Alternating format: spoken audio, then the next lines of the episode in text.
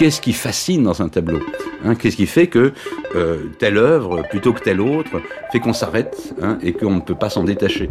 Par les temps qui courent. Je dirais que c'est le, le sentiment que là, vraiment, dans cette œuvre-là, il y a quelque chose qui pense. Mathilde Wagman. Il y a quelque chose qui pense, et qui pense sans mots.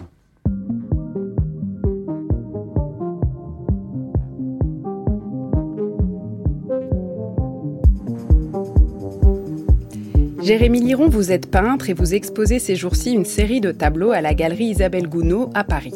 Si l'on essayait de décrire l'émotion qu'il suscite, on pourrait dire qu'il y a d'abord quelque chose comme une sensation très forte de l'été. L'odeur du maquis, l'aveuglante lumière d'un soleil qui percute un mur blanc, les arbres et les cactus au vert chatoyant, dont les masses contrastent avec l'architecture moderne de belvédère aux lignes droites. Ici, la grande terrasse angulaire d'une bâtisse dont l'un des murs se détache dans l'ombre sur la droite du tableau, Là, le rebord d'un balcon et notre regard aimanté par une trouée de mer au second plan. Plus loin encore, cet immense mur d'un bleu éclatant sur lequel vient se porter l'ombre noire d'un feuillage. Mais à trop vouloir décrire vos tableaux, on risquerait, piège bien connu, de les réduire à ce qu'ils représentent. Or, l'émotion qu'ils suscitent n'est tout autant de leur matière, des rapports de contraste, des traits de pinceau, des aplats ou encore du jeu sur les formats, petits ou grands. En somme, de la grammaire singulière et spécifique de votre art, est ravi de vous recevoir pour en parler. Bonsoir Jérémy Liron. Bonsoir. Merci beaucoup d'être avec nous à l'occasion euh, de cette exposition. À voir donc ces jours-ci et jusqu'au 15 juillet à la galerie euh, Isabelle Gounod dans le 3e arrondissement à Paris qui vous suit, qui vous représente depuis un, petit moment déjà. Cette exposition, elle a un titre qui est une citation d'André Breton. Je cite donc Et c'est assez pour l'instant qu'une si jolie ombre danse au bord de la fenêtre trois points de suspension. Citation euh, suffisamment singulière, évocatrice, pour que je ne résiste pas au plaisir de vous demander qu'est-ce qu'elle évoque pour vous, pourquoi vous l'avez choisie euh, pour cette exposition-là. Alors c'est une chose assez peu fréquente pour moi de d'utiliser comme ça des citations euh, toutes faites pour titrer une exposition, mais j'ai trouvé, en retombant par hasard dessus, que tout était contenu de manière très synthétique dans cette phrase euh, qu'on pourrait étendre après les trois petits points. Euh, il y a d'abord l'instant, et j'ai l'impression que je m'attarde souvent à dépeindre des instants. L'ombre, effectivement, c'était aussi une dimension importante, tant à la fois euh, pour convoquer en hors champ une ambiance, une saison, une lumière, et peut-être une sorte d'inquiétude. La fenêtre, naturellement, quand on parle de vue, de tableau. Et si on poursuit la phrase, après les trois petits points, la fenêtre, c'est par laquelle je vais recommencer chaque jour à me jeter. Donc si je l'ai dit en entier, et c'est assez pour l'instant qu'une si jolie ombre danse au bord de la fenêtre. Par laquelle je vais recommencer chaque jour à me jeter. Ah oui, donc c'est un, tournant euh, plus noir. Plus noir, plus tragique. Et en même temps avec cet élan lyrique euh, qu'on reconnaît à André Breton. Donc euh, j'ai eu la sensation que ça pouvait non pas expliquer, mais accompagner euh, assez bien ce que je projetais de, de, montrer dans cette exposition. La fenêtre, vous le dites, c'est le tableau. Un tableau euh, de format carré, c'est toujours en quelque sorte euh, une fenêtre. Mais il y a aussi euh, dans vos tableaux tout un jeu sur des cadres dans le cadre. C'est-à-dire que dans beaucoup de tableaux se détachent des points de vue et même une succession de points de vue en quelque sorte. C'est-à-dire que dans plusieurs, notamment des grands formats qu'on peut voir dans cette exposition, sont représentés des belvédères, des grands balcons, des terrasses, donc qui sont déjà des lieux d'où on porte un regard sur un paysage. Et puis, au sein même de ces paysages euh, qu'on peut voir de ces points de vue, il y a comme ça des points qui se détachent. Euh, est-ce que ça, c'est quelque chose qui vous intéresse euh, particulièrement, l'enchevêtrement comme ça oui. des regards? J'ai toujours l'impression que le réel, pour utiliser déjà un très grand mot, nous échappe et toujours à distance derrière des couches, des strates, des, des enchâssements divers et variés de projections euh, et, de, et, de, et de points de vue. Euh, J'aime assez une, une, remarque que faisait euh, Malaparte à quelqu'un qui venait visiter euh, sa maison, celle qu'il a, a, a, fait construire sur un promontoire rocheux à Capri. Et cette personne lui demandait s'il si, avait fait construire cette maison, soit elle existait déjà. Malaparte répond euh, Non, non, j'ai pas fait construire la maison, moi je n'ai fait que le paysage. J'aime bien cette idée d'utiliser des volumes architecturaux, des modules, comme euh, des machines à voir, comme des points de vue. Et c'est un retournement perpétuel de la notion de paysage en elle-même, de la vue, la vedute euh, originelle italienne, et qui se questionne en tant que vue. Donc c'est à la fois une, façon de prélever quelque chose, mais de parler de ce prélèvement en tant que dispositif, système, euh, regard. C'est euh, une vingtaine de toiles à peu près hein, qui se donnent à voir euh, dans l'espace euh, de la galerie. D'abord sur un pan de mur, une série de cinq petits formats carrés euh, qui sont comme des gros plans, des détails de euh, ou bien de végétation, ou bien euh, d'une sculpture dans un jardin, par exemple, ou bien un escalier ou un pan de mur qui semble comme déposé sur ce qui pourrait être une plage ou une, étendue plane. Et puis dans une deuxième pièce, au fond, il y a une alternance de moyens et de très grands formats pour certains tableaux qui représentent tous, pour le dire vite, des paysages qui sont en tout cas vides de toute présence animale ou humaine et qui évoque, je le disais, des paysages méditerranéens. Est-ce que cet ensemble de tableaux-là, il a été pensé créé pour cette exposition-ci, dans l'idée de les présenter ensemble, ou est-ce que vous avez pioché euh, parmi euh, des tableaux que vous avez fait récemment? En réalité, j'ai la, chance euh, de travailler extrêmement régulièrement. Donc les, des images, des tableaux s'accumulent euh, au fil des jours, euh, au fil des semaines, tout au long de l'année. Et euh, sans projeter euh, spécifiquement une, un ensemble pour cette exposition, je disposais déjà euh, d'une sorte de, de séquence euh, presque narrative, euh, homogène plus ou moins, qui pouvait fonctionner pour l'exposition.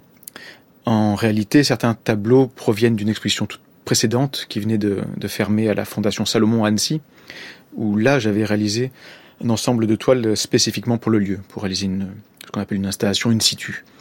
Euh, donc j'ai pu récupérer une partie de, ce corpus, y ajouter une sorte de dérive à travers des images que je perçois un petit peu comme une déambulation euh, presque cinématographique où effectivement on a des, arrêts successifs sur des, des images euh, silencieuses. La Méditerranée, euh, je le disais, c'est l'une des choses qui arrive comme ça, presque comme sensation hein, vraiment physique pour euh, celui ou celle qui regarde euh, vos tableaux. De fait, euh, ces paysages, ils ont été inspirés par des paysages effectivement méditerranéens ou euh, pas forcément, pas systématiquement.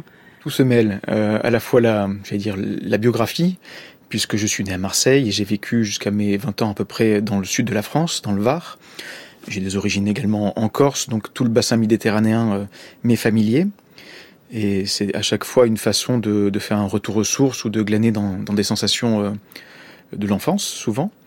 Euh, je déambule encore fréquemment dans ces territoires-là et j'ai pris l'habitude de prendre des, photographies. Donc je, compose comme ça une, banque de données, une banque d'images assez importante qui sont, euh, ben, comme vous le disiez, euh, à la fois des, paysages, mais plus que ça, des sensations. J'ai l'impression de, glaner des moments davantage que des, images qui, euh, qui sont stockées dans l'atelier et qui parfois remontent à la surface et appellent à être traduites ou transformées en peinture. Et si on devait dire un peu plus euh, précisément l'ensemble de photos euh, euh, qui a voilà inspiré ou qui a été qui a joué dans, dans la création de ces tableaux-ci qui sont représentés dans cette exposition-là, ils ont c'est dans quelle sphère géographique? Moi, j'ai eu des, comme ça des réminiscences de, de souvenirs d'enfance, de paysages vraiment de la Côte d'Azur, par exemple, me sont revenus les paysages autour de Cavalère, du Rayol, par exemple. Concrètement, vous, c'était où? C'est une question peut-être très indiscrète, mais si vous voulez. Alors, euh, je peux répondre de deux manières à la fois oui, il y a des le jardin du Rayol a dû être euh, parcouru et euh, archivé. Euh, tous les paysages du Var, puisque ce sont ceux qui sont les les plus présents, les plus prégnants dans mon travail. Euh, mais en, en, réalité, ça va au-delà de ça, parce que même si je prends des photographies qui servent de point de départ, je ne projette pas, je ne réalise pas de mise au carreau. Je prends une grande liberté par rapport à, à ces images sources, qui sont des, des notations mais ce sont plus des impressions. Donc tout le travail ensuite euh, s'appuie sur ces images, mais pour dériver euh, lentement à travers euh, d'autres images qui se mêlent, qui, qui font surface.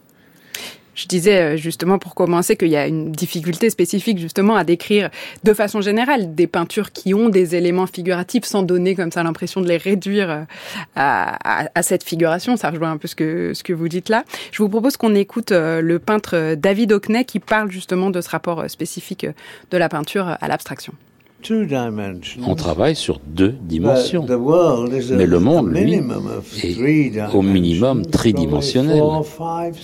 Peut-être même y en a-t-il quatre ou cinq ou six, je ne sais pas. Uh, Mais je dois travailler, moi, sur deux dimensions. Toute peinture est abstraite. Toute peinture. Uh, Ça, c'est la première chose. C'est ce que sont les deux dimensions. Uh, j'ai toujours regardé, j'ai toujours regardé les objets. et j'ai tenté, tenté d'en faire quelque chose de ce que je voyais. Uh, Toute chose est une abstraction quand elle est sur une surface plane. C'est le grand mystère. Le peintre David Hockney au micro de Laura Adler euh, en 2021 sur France Inter, traduit euh, par Michel euh, Zlotowski. Toute peinture est abstraite, dit-il. Est-ce que c'est une sentence comme ça à laquelle vous souscririez, Jérémy Liran tout à fait. Euh, j'ai, enfin, je suis pas le seul à avoir cette difficulté à, à parler de manière symétrique comme ça d'un côté d'une abstraction et d'un côté d'une figuration. Mm. Moi, je me sens très très proche de beaucoup de peintres qualifiés d'abstraits. Mes références vont euh, vers Sean Scully, euh, Per Kirkebue, des, choses, des, des, artistes comme ça qui sont pas figuratifs a priori. Et, et ce qui m'intéresse aussi dans sa, ses remarques très sensibles, c'est de parler de cette abstraction, de cette dimension, dire que une peinture ou un tableau euh, est davantage que ça. Il parle d'entre peut-être 4, 5, 6 dimensions. Il y a les souvenirs, les sensations, les lectures croisées, euh, toutes ces choses qui interfèrent, qui se mêlent, et en réalité, euh, tout, euh, tout geste artistique est une sorte de, palimpseste de, tout ça qui vient s'agréger, se tresser, tricoter. et oui, donc il n'y a plus seulement la dimension strictement visuelle je parlais de l'émotion euh, qui naît euh, de la matière même euh, de vos tableaux. Je voudrais qu'on cite un exemple très concret, ce grand tableau qui s'intitule Paysage 231 et dont j'ai là une reproduction sous les yeux qui fait en quelque sorte l'affiche de cette exposition. Il représente une grande terrasse, on peut dire, qui donne sur des collines assez verdoyantes. La terrasse comprend un balcon, une rambarde aux lignes très droites que vous peignez dans une gamme de jaune, disons. Et puis au loin, il y a un large pan de, ciel bleu et des jeux très forts sur les contrastes entre la lumière très vive euh, de l'arrière-plan et au premier plan, euh, une partie de la terrasse qui est plongée dans l'ombre avec notamment un très grand pan euh, de mur, de haut mur, qu'on imagine être celui d'une maison, mais une maison qui aurait une architecture comme ça assez imposante puisqu'il est très haut. pan de mur qui est sur la droite, qui est qui occupe un bon quart euh, du tableau, qui est donc, quand on le voit en vrai, un très très grand format. Il hein. faut lever les yeux pour voir jusqu'en haut du tableau. Et euh, ce pan de mur, il est euh, séparé du reste de l'image par un tout petit liseré bleu. J'étais assez fascinée par ce tableau et je me suis approchée comme ça plusieurs fois de lui, comme on peut faire dans les expositions. C'est quand même assez génial, être en contact comme ça avec la matière même du tableau. Et j'ai découvert ce que j'avais pas vu au premier abord, ce petit trait bleu qui sépare euh, ce pan de mur du reste de l'image. Euh, ce qui m'a beaucoup intéressé dans ce trait bleu là, c'est que il, pour le coup, ne n'a aucune espèce de réalisme. Enfin, je veux dire, ce trait bleu-là, il, il, a, voilà, il peut absolument pas exister dans la réalité. Euh, je trouvais que c'était un très bon exemple, une très bonne matérialisation d'une dimension euh, complètement abstraite ou en tout cas d'une espèce de tension comme ça entre le réel, vous travaillez à partir de photos, et puis l'abstraction dans votre travail. Ce trait bleu, concrètement, il est venu comment?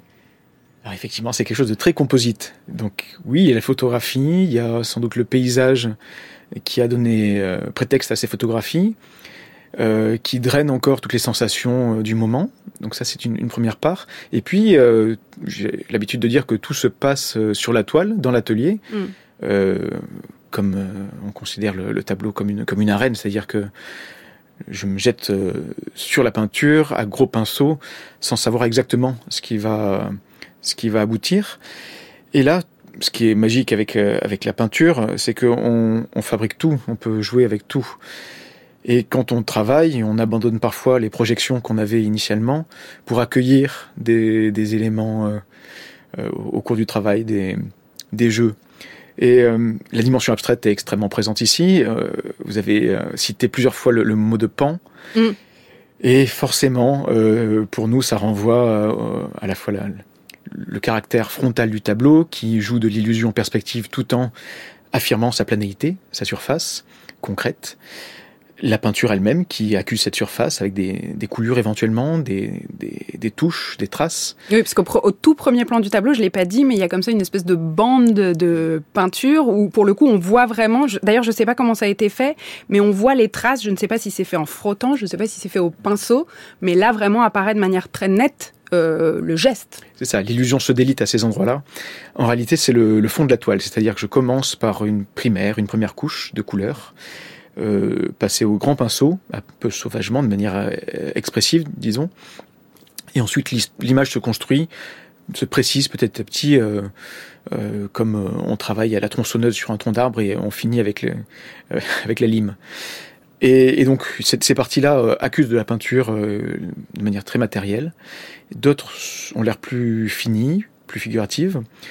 Et puis il y a ces, jeux de limites de pan, euh, de volume, des choses qui viennent au devant du regard, oblitérer l'image, comme ce grand mur noir.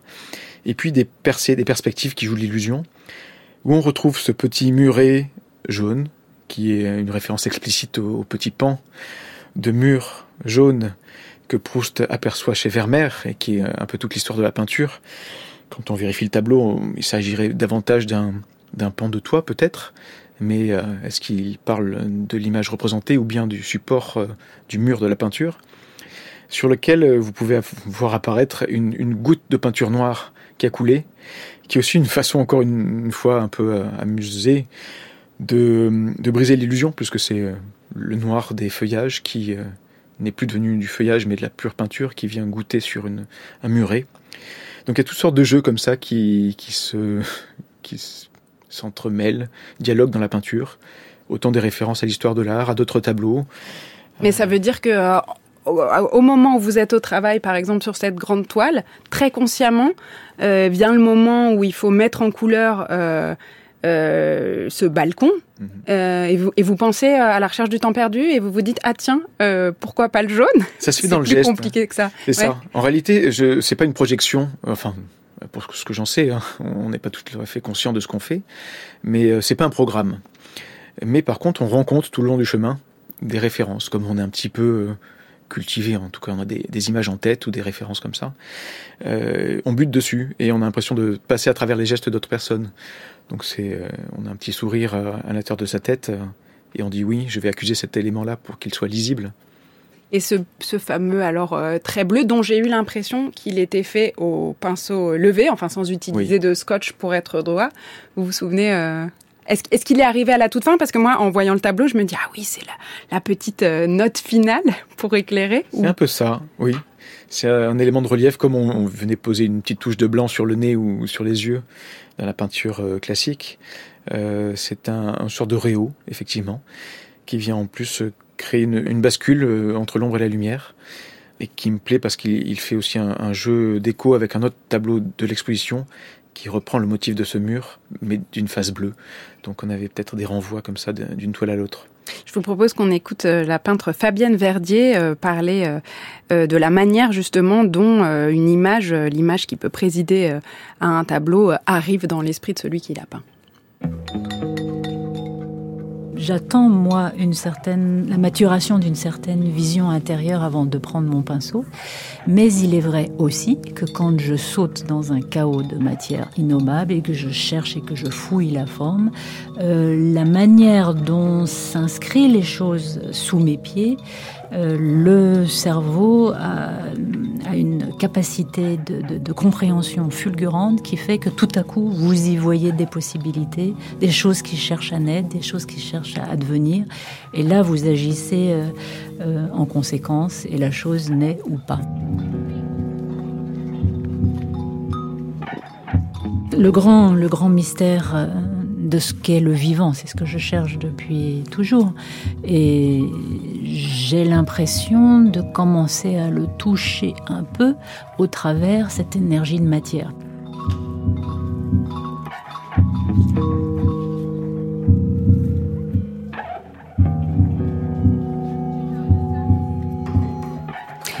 La peintre Fabienne Verdier au micro de Marie Richeux sur France Culture euh, en 2017 qui disait euh, deux choses ici. Hein. D'abord, euh, la question de la maturation d'une certaine vision intérieure, dit-elle, qui existe avant même de prendre le pinceau.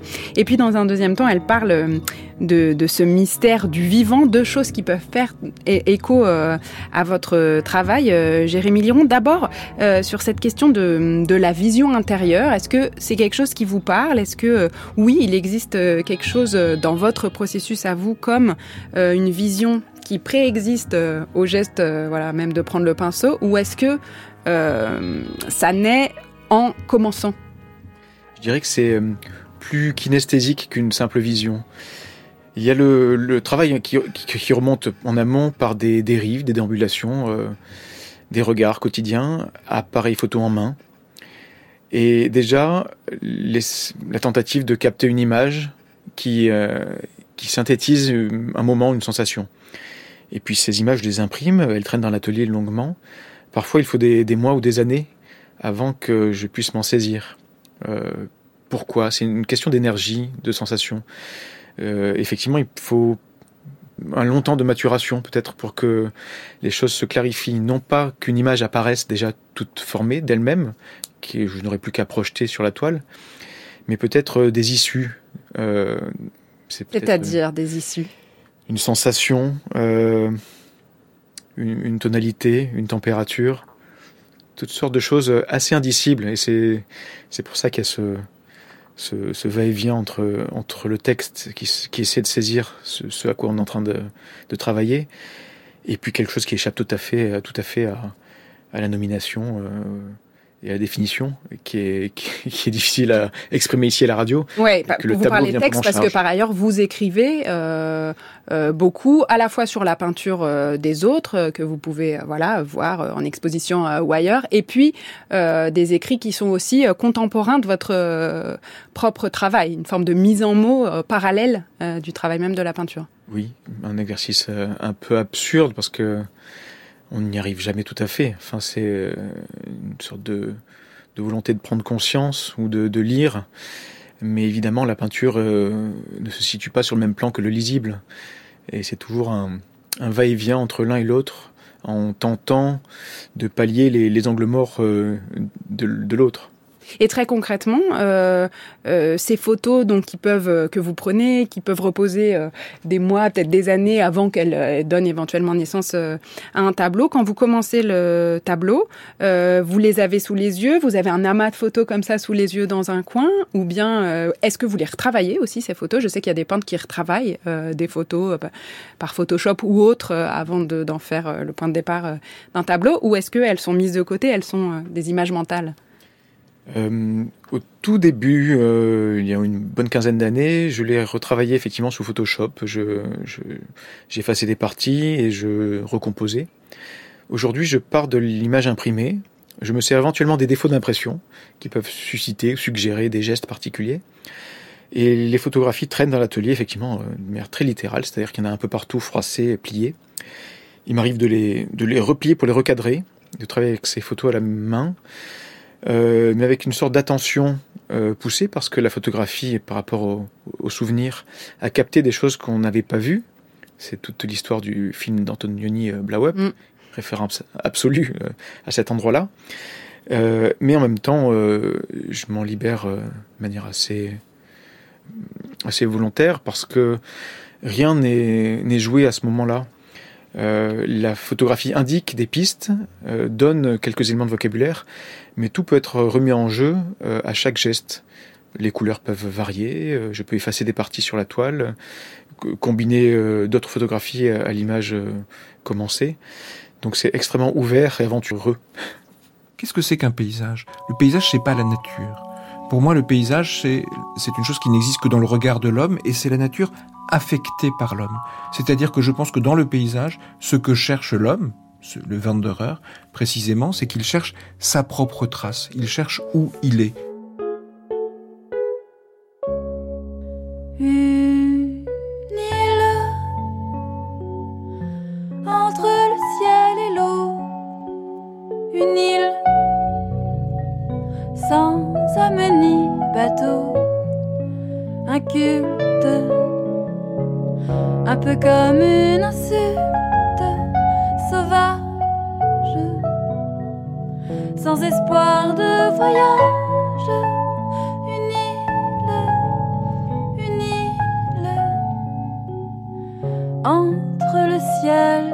et l'eau, ce serait là, face à la mer immense là sans espoir d'espérance, toute seule face à ma destinée, plus seule qu'au cœur d'une forêt, ce serait là dans ma propre défaite, toute seule, sans espoir de conquête, que je saurais enfin pourquoi je t'ai quitté, moi qui n'aime que toi. Une île comme une cible d'or, tranquille comme un enfant qui dort, fidèle à en mourir pour elle, à force d'être belle.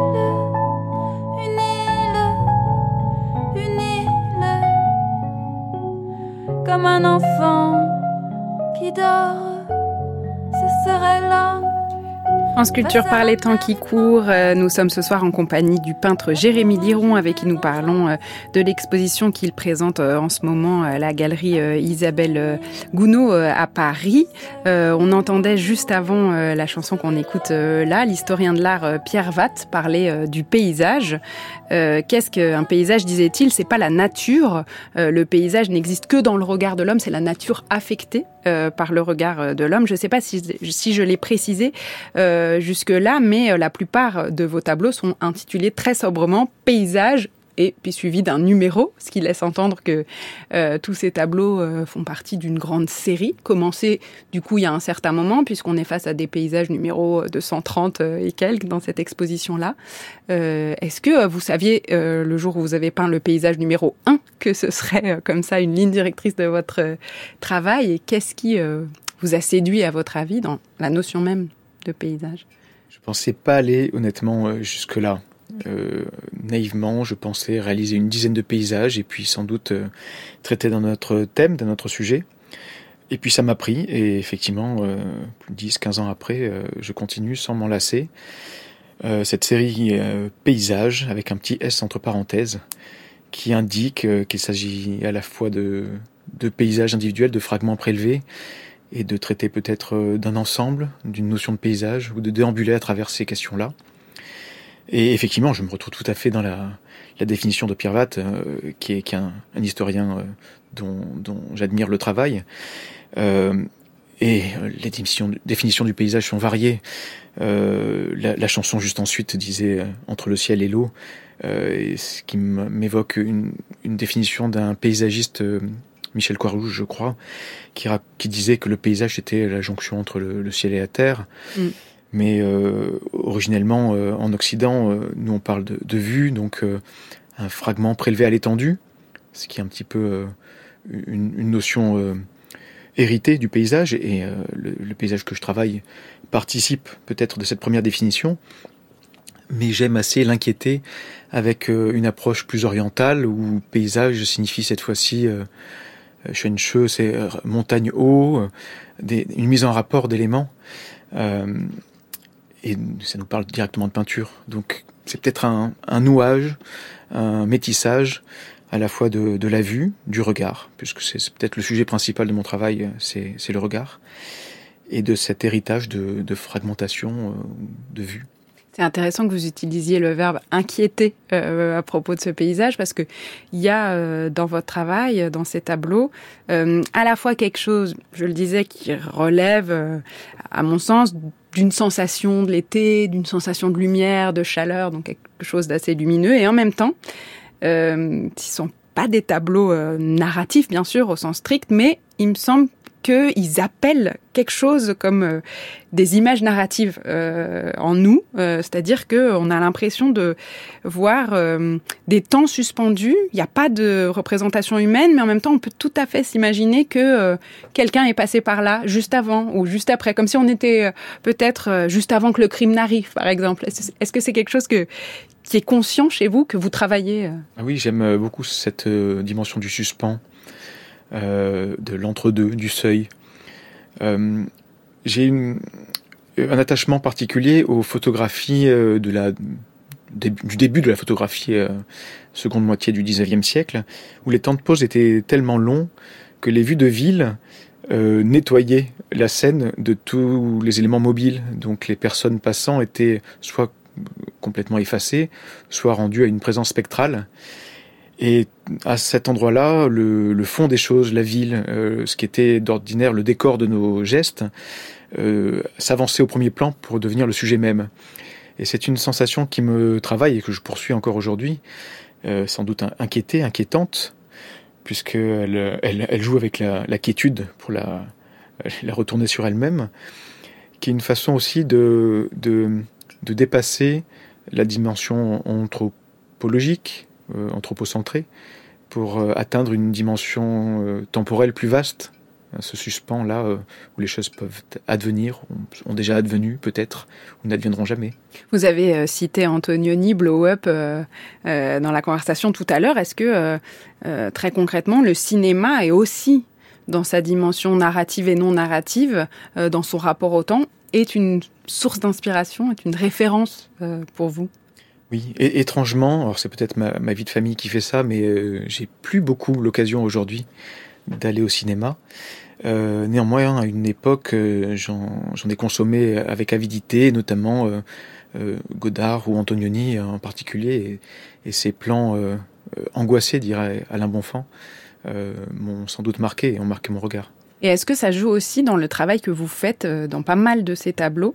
Des noirs, c'est peut-être un peu plat de dire que le noir suscite l'inquiétude. Malgré tout, euh, moi, c'est une sensation que j'ai pu avoir face à ces tableaux. Il y a quand même des grands, euh, euh, j'allais réutiliser le mot pan de, ces toiles qui sont dans des noirs assez profonds. Je pense notamment à un tableau où, pour le coup, on n'est pas du tout dans une construction architecturale, mais on est face à quatre, je crois, grands troncs d'arbres, dont l'une, une partie haute de l'un des troncs et tout d'un coup, dans un noir très profond qui là encore est tout à fait hors de tout euh, réalisme. Est-ce que vous pensez aussi que ce goût du noir-là, il vient d'une envie de travailler l'inquiétude? Toujours dans son dialogue avec la lumière. Euh, le noir indique souvent un hors-champ, une, zone non lisible, mal lisible. Euh, mais ce qui m'intéresse, c'est que les lumières du sud et d'été sont très intenses, excédentes. Et je, je, préfère au romantisme noir et à ce mystère euh, de, cave mal éclairée, euh, l'évidence qui, euh, comme le terme l'indique, semble évider, ôter aussi toute parole et inscrire l'inquiétude peut-être dans quelque chose de plus clair.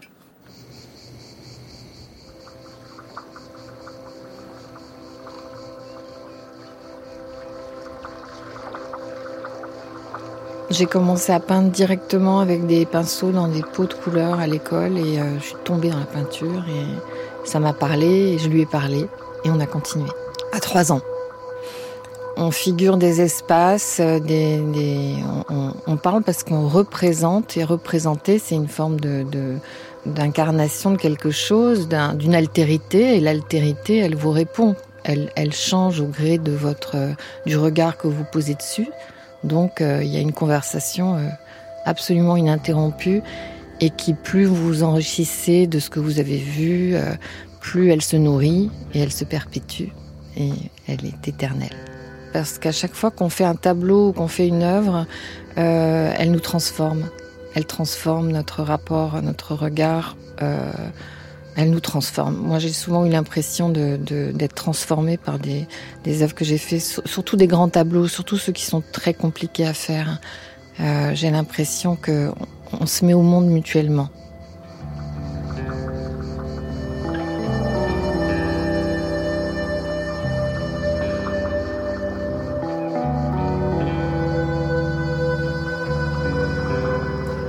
La peintre euh, Agnès euh, Turnauer, euh, interrogée en 2021, la peinture est dans ce dialogue entre l'altérité et nous-mêmes nous transforme. Dit-elle, on peut aussi être transformé par les tableaux que l'on peint. C'est quelque chose que vous pourriez dire aussi de votre expérience, Jérémy Liron? Oui, j'aime assez cette idée d'altérité. En réalité, rien n'est stable, ni le paysage, ni l'extérieur, ni l'intérieur, ni soi-même. Euh, le regard change perpétuellement. Il y a des choses qu'on regardait pas et qu'on se met à regarder. Euh, parfois par, les projections, effectivement, euh, les, intentions qu'on a. Euh, il y a un retournement perpétuel euh, de, de l'extérieur sur l'intérieur, de l'intérieur sur l'extérieur. sans, sans j'ai l'impression que sans, sans, y gagner grand-chose, c'est-à-dire que les choses ne se stabilisent pas pour autant. Euh, l'inquiétude perdure, euh, l'instabilité, euh, l'équivoque, et on avance comme ça en, faisant des nœuds davantage qu'en dénouant. Mais est-ce que malgré tout, il y a une évolution dans le travail? Est-ce que quand vous regardez aujourd'hui les premiers tableaux que vous avez peints et ce que vous faites maintenant, vous, vous lisez une évolution? Et, et, si oui, elle serait de quel ordre? Je me sens une liberté croissante peut-être. Euh, jeune artiste, euh, j'avais l'impression, enfin, la peinture était parfois dans certains lieux euh, interdite parce que jugée anachronique, notamment si elle était figurative à l'huile et sur toile. Alors là, c'était c'était la totale. Vous avez fait vos études, hein, vous, avez, vous êtes passé par les beaux-arts, hein, par deux écoles des beaux-arts même. J'ai commencé à Toulon pour finir à Paris, avant de passer un bref passage en fac. Il y a une vingtaine d'années donc à peu près C'est ça. Et il y a une vingtaine d'années aux Beaux-Arts, on peut dire que l'idée de faire de la peinture, et plus encore de la peinture figurative, avait pas exactement le vent en poupe. C'est ça, c'était pas, pas bienvenu. Il y avait une, une vision téléologique, comme on dit, avec l'idée que qu'on passait euh, de la figuration à, à, une schématisation, puis à l'abstraction, euh, pour rejoindre euh, l'éther des idées, peut-être, et, le conceptuel. Euh, j'ai d'ailleurs commencé avec une formation assez conceptuelle où le discours avait une part prépondérante dans le travail. Et peut-être que je me suis libéré de ça aujourd'hui. On nous demandait fréquemment d'expliciter sur quoi on travaillait, quelle était notre démarche, quelle était la question qu'on voulait prendre en charge. Aujourd'hui, j'aurais tendance à répondre que je ne travaille pas sur quelque chose, c'est une, une, position à la fois esthétique et éthique, mais je me laisse travailler par des choses, et troublé, euh, avec de plus en plus de mal à dire de quoi il s'agit. Mais à la fois, c'était riche d'apprentissage de devoir euh, formuler euh, Bien la sûr. C'était, euh, c'était un apprentissage euh, tout à fait euh, passionnant et qui était que j'ai complété en, en, me rendant aux Beaux Arts de Paris chez un dans un atelier qui était plus chez un, un, professeur qui était plus formaliste. Donc comme ça, je j'avais peut-être les, les, deux pôles du conceptuel au formaliste où cette fois-ci il fallait plus euh, tenter d'expliquer, mais regarder euh, la justesse des formes et des équilibres. Donc ça, c'est très formateur euh, et je regrette pas du tout. Aujourd'hui, je me libère de, davantage encore, puisque la nécessité d'être contemporain, peut-être, euh, ben, j'accepte d'aller retrouver des gestes anciens de l'époque réaliste, du 19e, des impressionnistes et me glisser dans ces, dans ces pas-là avec une, oui, une, un plaisir et une liberté euh, renouvelée. Il se trouve que vous êtes plusieurs, euh, me semble-t-il, dans votre génération à avoir comme ça euh, euh fait un chemin, à pratiquer aujourd'hui euh, la peinture, y compris la peinture euh, figurative. On, on pourra voir à partir de demain une exposition collective dont vous faites partie. Il y aura des tableaux de vous présentés au musée Estrine de Saint-Rémy de Provence qui s'appelle Voir en peinture la jeune figuration en France. Voilà, tout est dit. Le commissariat est assuré euh, par Anne Dary. Il y aura notamment euh, des tableaux également de Guillaume Bresson, de Thomas Lévillane, euh, de Iman Chabi Gara, entre autres, et pour citer quelques artistes qu'on a reçus, que Marie Richer a reçus à ce micro. Comment vous expliquez, comment vous comprenez que tant d'artistes de, votre génération ont eu ce retour en quelque sorte à la peinture figurative? Si tant est que ce soit une catégorie euh, absolument valable, ce qui est évidemment discutable. C'est ça. Alors j'allais, j'allais dire que est-ce qu'il y a vraiment un retour ou est-ce que tout le monde a, a, continué à peindre de manière plus ou moins souterraine mm. ou euh, hors du champ des, des, des, de l'attention médiatique, ce qui est peut-être une, une, réponse. Est-ce que euh, mais de manière souterraine parce que c'était pas bien vu euh, ou parce que les médias du coup ne s'y intéressaient pas, parce que c'était pas à la mode quoi. Il, était, il est possible qu'il y ait des choses qui existent mais qu'on ne veuille mm. pas les voir. Euh, ensuite, est-ce qu'il y a eu un affranchissement, une liberté comme ça euh, lié à peut-être euh, un effet de balancier aussi, euh, où les arts numériques ont été une, une, ouverture à plein de possibles. On avait l'impression que c'était conquérir la modernité. Et, puis, on, parfois, on a pu se lasser des virtualités avec un, besoin de revenir mettre les mains dans le goudron et de retrouver un certain artisanat. Donc, peut-être une, réponse irait dans ce sens-là. Et puis, je sais pas, est-ce que c'est dans l'air du temps? Est-ce que c'est. Euh, mais vous, en tout cas, est-ce que vous avez l'impression de faire partie de quelque chose qui serait comme un mouvement Ou alors vraiment, mais pas du tout? C'est difficile parce que à la fois je vous dirais que oui effectivement euh, je peux pas nier que que je fais partie de cette famille des peintres si on veut euh, imaginer une famille à cet endroit-là mais j'ai tellement envie d'être plus que ça d'être plus citoyen du monde que que, que, prétendre à une, petite chapelle, euh, ou peut-être du pictural, en, en, invitant aussi la photographie, l'installation, et, etc. Euh, c'est beaucoup plus vaste, et puis euh, j'ai l'impression que, que tout ça se mêle, et peu importe au fond. Je pense que c'est une génération qui tend à dépasser les chapelles et se dire bon, aujourd'hui, comme on est plus dans une idée de progression comme ça, euh, euh, avec l'idée de se démarquer à chaque fois de ce qui a été fait avant, on se dit que c'est plus horizontal, que tout est possible et on se saisit de ce, que ce dont on a besoin, de ce que l'on veut au moment venu.